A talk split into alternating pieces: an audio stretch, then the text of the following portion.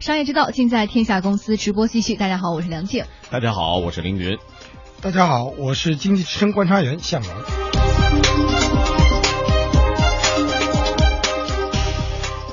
下来我们要关注的话题是 HTC 押宝虚拟现实。在刚刚落下帷幕的 CES，也就是美国国际消费电子展上，不少中国企业的虚拟现实产品是备受关注的。嗯，其中呢，HTC 就推出了虚拟现实头戴设备的第二代开发套装 HTC View Pro。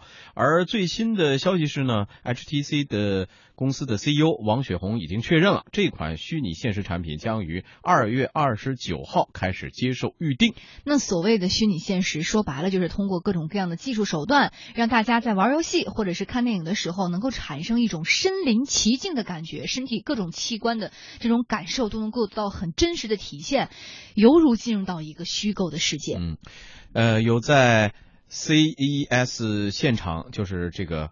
呃，应该叫拉斯维加斯啊，国际消费电子展上亲身体验过的记者就表示了，相比 HTC 在去年的巴塞罗那移动世界大会上公布的第一代产品来说呢，这次的新设计使得设备佩戴更舒适，可以根据用户头部进行调节，而且配置了前置摄像头，用户在佩戴的时候也可以查看周围的环境，在虚拟环境和现实世界之间进行自由切换。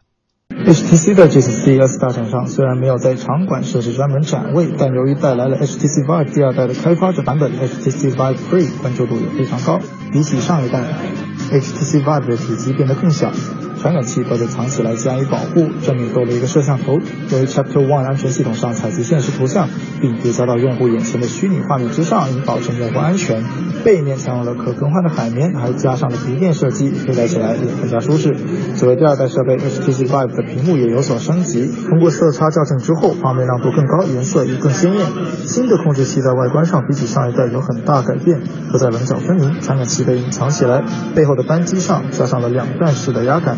也能提供震动反馈，内置锂电池可以通过 Micro USB 接口充电，能够提供大概四小时左右的续航。激光发射器则更换了马达，运行起来更安静。新的控制器用起来很自然，不需要太多的思考。如果分辨率能够更高，做成无线传输会更加完美。嗯，根据了解，这款 HTC Vive Pro 它能够让用户完全的置身于沉浸式的虚拟现实环境当中，而它的竞争对手将包括 Facebook 旗下的 Oculus 呃 Rift 虚拟现实头盔以及索尼的 PlayStation VR。那么消息显示呢，Oculus Rift 它的售价是五百九十九美元，约合人民币三千九百元。呃，这款产品将会在三月二十八号开始发货。对，而另外一个竞争对手就是索尼的 PlayStation VR。头盔的价格则是按照一台新游戏主机的定位啊来设置的，所以它的价格稍微便宜一点，在两千到两千五百块人民币之间。嗯，虽然 HTC 的这款产品价格目前还没有确定，不过呢，HTC 对于虚拟现实的重视是显而易见的。HTC 公司的 CEO 王雪红说呢，HTC 现在已经准备好非常大的团队，面对整个技术的突破啊，不管是软件还是硬件，以及怎么样来服务内容开发者，都准备好了。现在算是 VR 领域的一个起步初期，他们希望通过 HTC 呃 Vive 呢来做一个 VR 的平台，创立一个标准。嗯，那么大家也知道，HTC 以前是做智能手机的，但未来它还会继续推出手机吗？智能手机吗？对此，王雪红给出的说法是，HTC 将会专注于虚拟现实技术，同时减少对于智能手机的依赖。未来十年呢，VR 将会逐渐的成为人们生活当中不可或缺的一种交互式体验。只要戴上头盔，你可以居住在世界任何地方。它将改变医疗、教育、科学，甚至是购物等领域。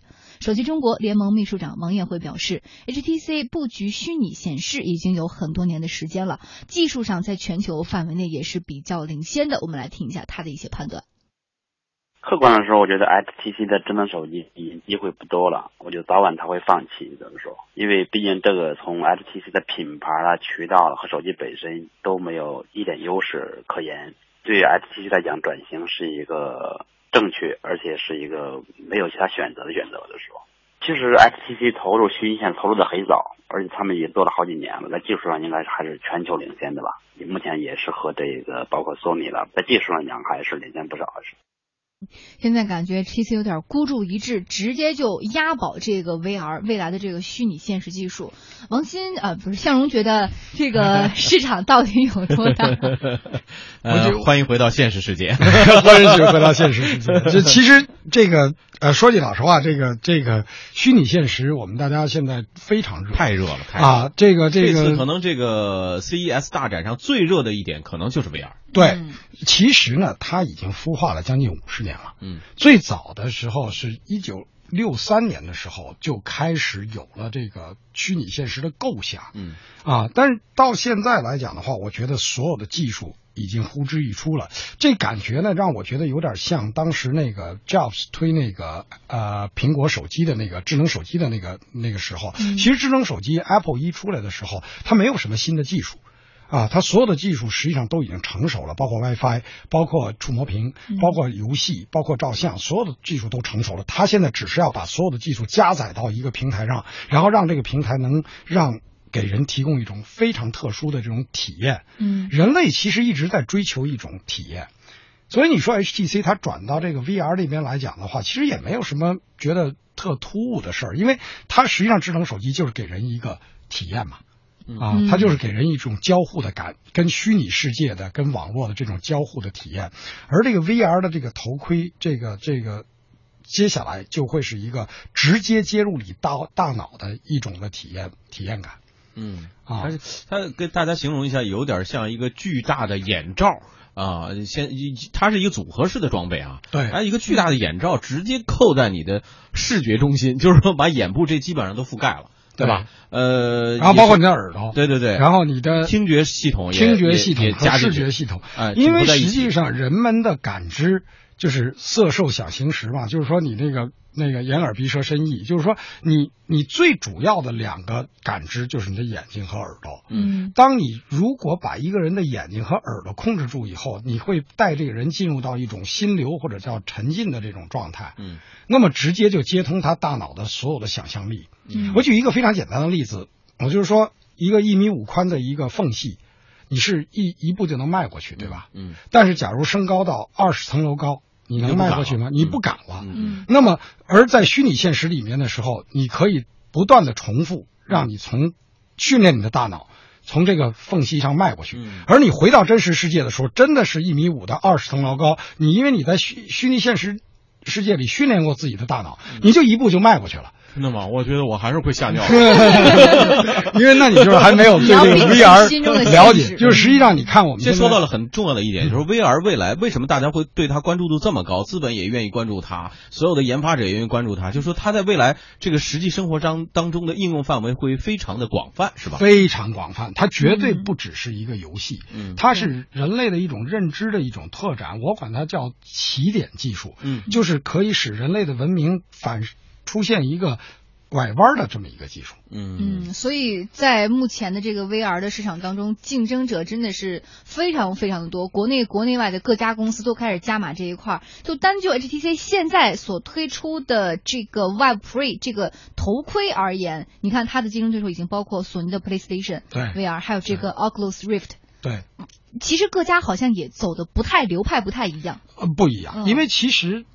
如果你要看到未来的话，实际上 VR 会是一个非常广阔的一个市场，嗯，会 VR 会是一个非常广阔的市场。因此呢，就是说在起点的时候，就是开始的时候，大家可能都挤在一个很狭小的空间里面，嗯，都在做一款游戏机，都在做一款头盔，嗯，但是随着整个的产业的展开，你就会发现。大家就会选择自己不同的领域，嗯，可能有的领域，有的人就会选择教育领域，有的人可能选择医疗领域，有的人选择什么叫军事的领域，就会在各自的领域里面开始。开花结果。嗯，好，我们继续来关注 HTC 哈。现在 HTC 这家公司呢，所以呃，它的整个业务而言，其实不太乐观，属于一个直线下滑的状态。尤尤其是之前的这个主攻业务手机业务基本上处在一个破裂的边缘。那直到最近二零一二年，HTC 还是安卓平台最流行的智能手机商，一一年是它的高峰，占据了智能手机市场百分之十，而到今天只剩下寥寥的百分之一的市场了。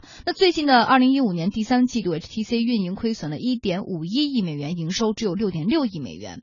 那么 HTC 现在遭受到了很多的苛刻的批评，有人也在质疑说，二零一六年你还能活下去吗？所以刚刚我们也提到，这个 CEO 王雪红现在已经是孤注一掷，宝就压在虚拟现实上。确实，我们刚才也就说了，全世界范围内虚拟现实 VR 技术都是大热门，三星、英特尔等等都推出了相关的产品。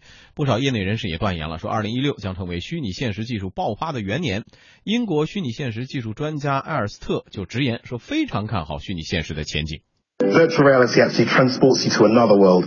You put the headset on.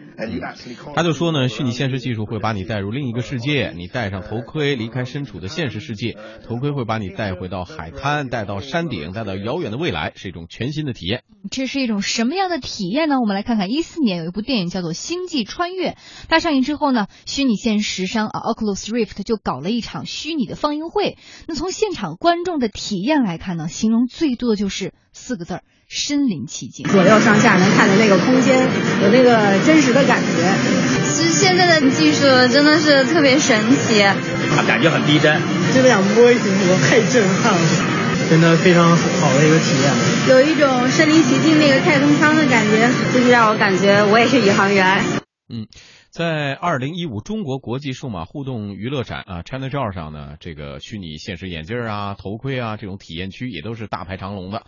自媒体人彭成文也体验了一把，他就说，众多厂商都推出了和虚拟现实相关的游戏产品，未来虚拟现实还会有更多的想象空间。现场感很明显了，本身它的卖点就是沉浸式嘛，就是说你整个人好像是在这个 3D 的场景里面，跟我们去电影院看到的 3D 还不太一样。像三星啊、索尼啊、Oculus 啊、Facebook 啊，包括国内的一些厂商，像暴风影音啊这些，他们都有出相关这种设备。定位还不太一样，有的这种入门级的需要就是说你搭配眼镜或者其他配件才能戴，比方说像暴风魔镜这种，它的才九十九块钱，其他的话一般是几千块钱。不同的这种价位段，它有不同的解决方案。比方说做医疗方面啊，然后做这种培训啊，你要比方说你要驾驶飞机。